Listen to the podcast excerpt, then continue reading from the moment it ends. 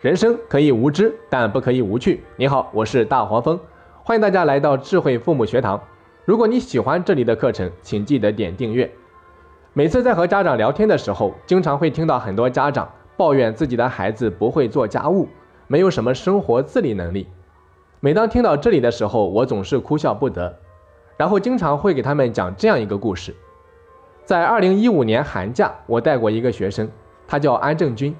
当时孩子只有十二岁，他还有一个妹妹，当时七岁。一次啊，和郑钧的妈妈聊天，在谈到孩子的生活自理能力这个话题的时候，妈妈一脸自豪地跟我说，她的两个孩子从小就会做饭，每次她和老公下班回家，都能够吃上孩子已经提前做好的饭菜。听完之后，我还是很惊讶，然后就问他：“你七岁的女儿也能做饭吗？”他很肯定地点了点头。于是我很好奇，又以请教的姿态听她分享了自己的教子之道。她说，在和老公有了孩子之后啊，原指望公公婆婆能够帮着照看一下孩子，可是没有想到人家老两口心特别大，除了住院的那段时间，后面几乎很少露面。那因为这件事情，郑军的妈妈对公婆是有很多怨言的。老公白天又要工作，忙着赚钱养家糊口，无奈之下。他只能一个人挑起了照顾孩子的担子。郑军的妈妈是一个特别善于琢磨和思考的人，在照顾孩子的同时，也没有忘记学习，所以经常会看一些关于教育的读本，再结合他亲身的一些教子的经历，让他总结出不少的教子之道。他以女儿为例，给我分享了他的教育方式。他说，在女儿三岁的时候啊，有一次他在厨房里面切菜，女儿跑到他的身边，缠着他说。妈妈，妈妈，我也要切。看到孩子对切菜这么好奇，他不忍心破坏女儿的好奇心，于是啊，就找来了家里面常用的那种小小的水果刀，然后让女儿坐到他的旁边，母女两个人就这样有说有笑，开心的切起菜来。听到这里，我相信不少的家长会担心，你们会说，孩子这么小就让他独自用刀切菜，不怕伤到手吗？这也是我当时问的一个问题。郑军的妈妈是这样回答的：“她说我多少也会有一点担心，但我心里面是有把握的。一方面，孩子年龄比较小，手上没什么力气，即便是真的切到了，也就是一点皮肉伤，而我就在旁边，不会有什么大碍。另一方面啊，我家里随时都备有医药箱，因为从小到大，我的父母也是这么做的。每当我有点小磕小碰，他们都会亲自耐心的替我包扎。”所以，即使孩子真的切到手了，包扎一下就可以了。他说有一次啊，他女儿真的切到手了，不过是因为切水果。于是啊，他就不慌不忙的，一边安抚孩子，一边拿来了医药箱，在替孩子上完药、包扎好伤口之后啊，然后把孩子叫到跟前，跟他说：“宝贝，你还记得妈妈刚才是怎么给你处理伤口的吗？”然后再耐心的从头到尾给孩子讲一遍。他说。这样子，日后我不在身边的时候，孩子就知道如何处理自己的伤口了。听到这里啊，我内心里面对这位妈妈已经是非常的刮目相看。她说，孩子在稍微大一点的时候，看到我在转煤气罐的阀门，孩子会走上前说：“妈妈，我来帮你。”然后小手就伸了过来。换成一般的妈妈呀，肯定会及时的制止，认为这是不安全的。可郑娟的妈妈说呀。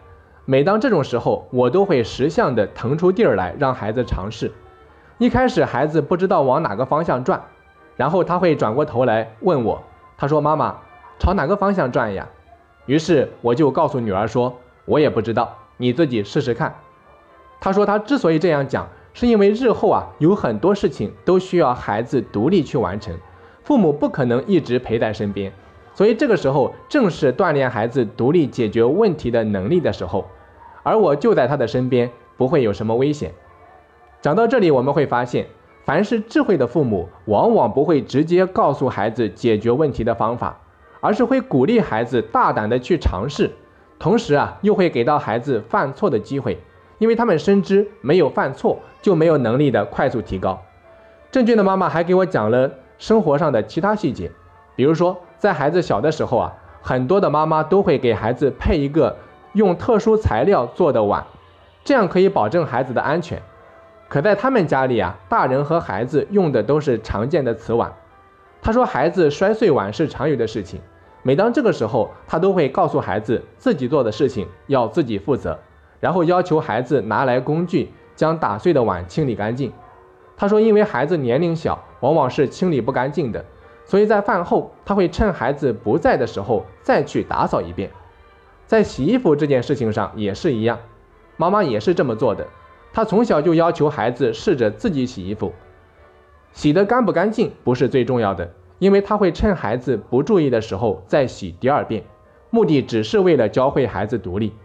所以啊，你看郑钧的妈妈就是这样充分的利用好生活的点点滴滴，不放过任何一次锻炼孩子能力提高的机会，最终把孩子培养成生活自理能力的高手。所以在课程的最后，大黄蜂想送大家两个字，叫做偷懒。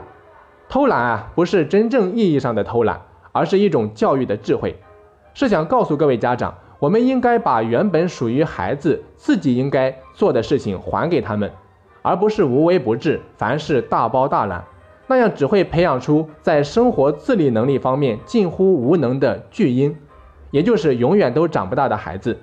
所以啊，每当你想帮助孩子做某件事情的时候，请先在心里面问问自己：这件事情孩子可以自己做吗？